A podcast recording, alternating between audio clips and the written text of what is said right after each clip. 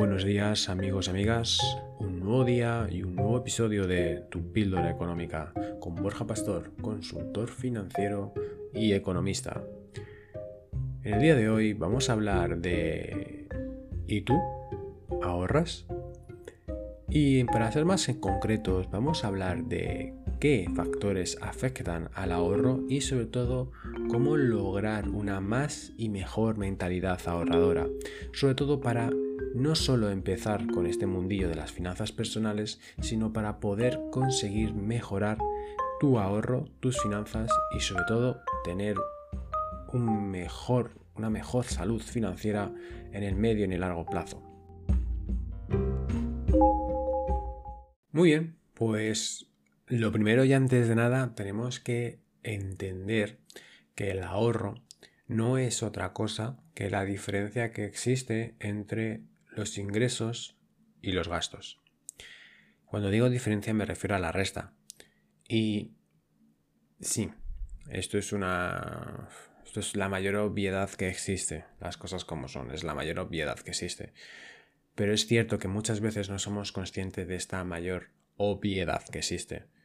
Y sobre todo, no somos conscientes de ello porque realmente a lo mejor no nos damos de esta perspectiva. Es decir, para ahorrar, lo importante es o aumentar los ingresos, que esto muchas veces no nos damos cuenta de ello, o aumentar los ingresos o disminuir los gastos. Y ahí, o hacer ambas cosas.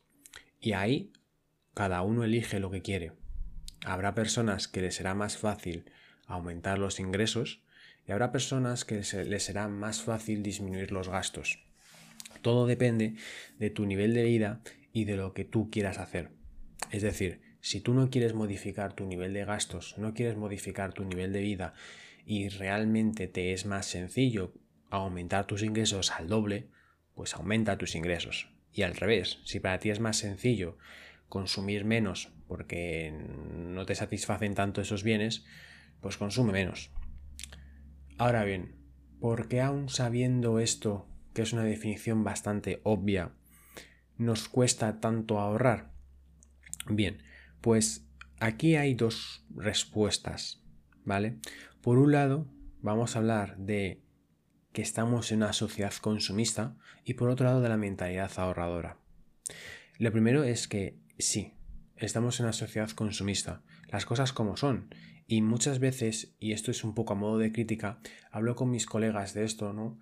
Y es que realmente se habla de que estamos en, entre comillas, una sociedad capitalista, pero es que no es así, no es cierto, o no es cierto del todo.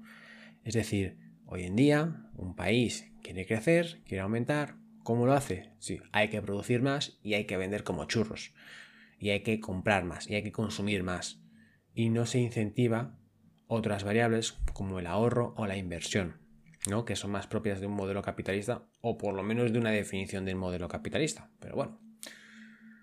Y eso es así. Y es un hecho que todo el mundo tenemos que aceptar.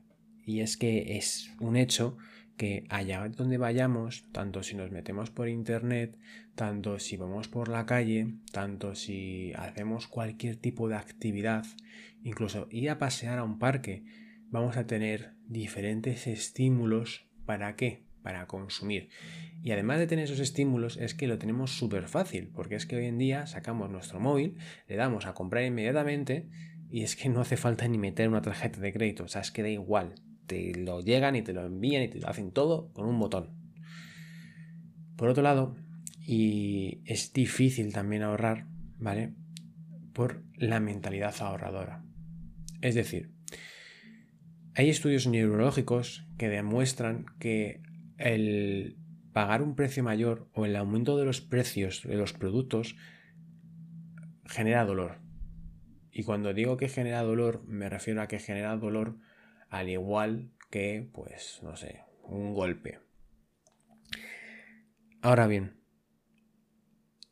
tenemos que tener en cuenta, ¿vale? De que si queremos generar esta mentalidad ahorradora, muchas veces eh, nos satisface el adquirir productos, cuando a lo mejor, más que adquirir productos, nos tendría que satisfacer el ahorrar.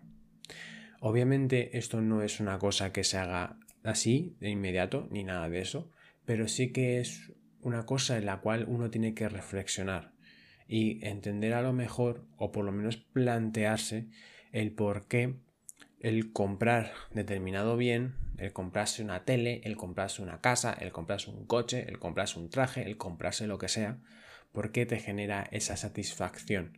¿Y por qué no te genera la satisfacción, por ejemplo, eh, en vez de comprarte un coche de 30.000 euros, comprarte uno de 3.000 y los 27.000 restantes ahorrarlos? ¿Por qué no te genera eso tanta satisfacción? ¿No?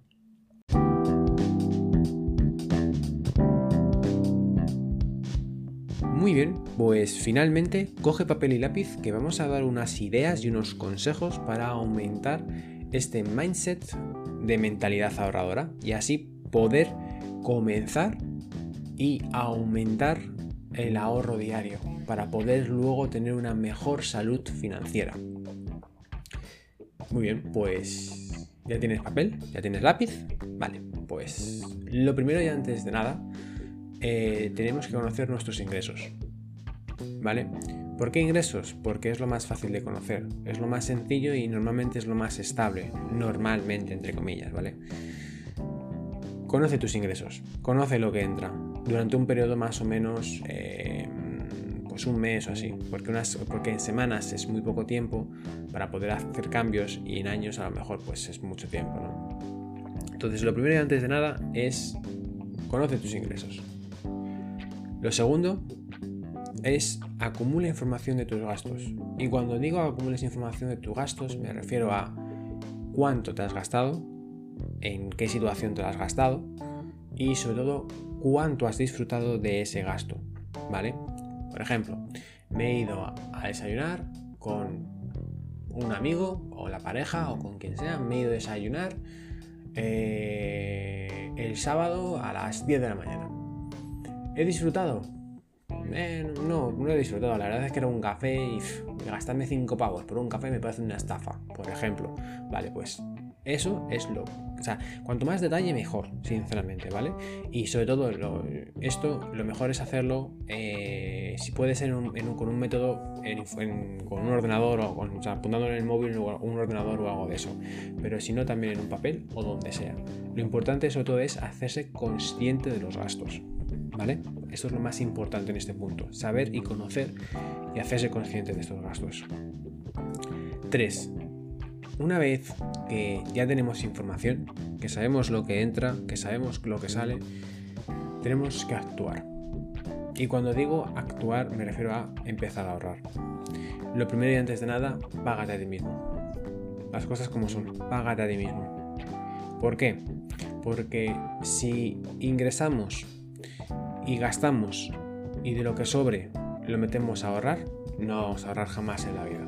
Las cosas como son. Porque al final vamos a acostumbrar eh, nuestra mentalidad al dinero que tenemos en nuestra cuenta. Con lo cual no vamos a conseguir ahorrar nada. Por ello lo primero es, lo primero es pagarte a ti mismo. Es decir, coger y una parte proporcional mandártela a otra cuenta o guardártela o lo que sea esa parte profesional dependerá mucho de ti y dependerá de tu situación y todo eso, ¿vale? Entonces, da igual lo que sea, da igual como si es un 1%, da igual lo que sea. Lo importante es pagarte a ti mismo y empezar a moverte y empezar a generar esa mentalidad, ¿vale?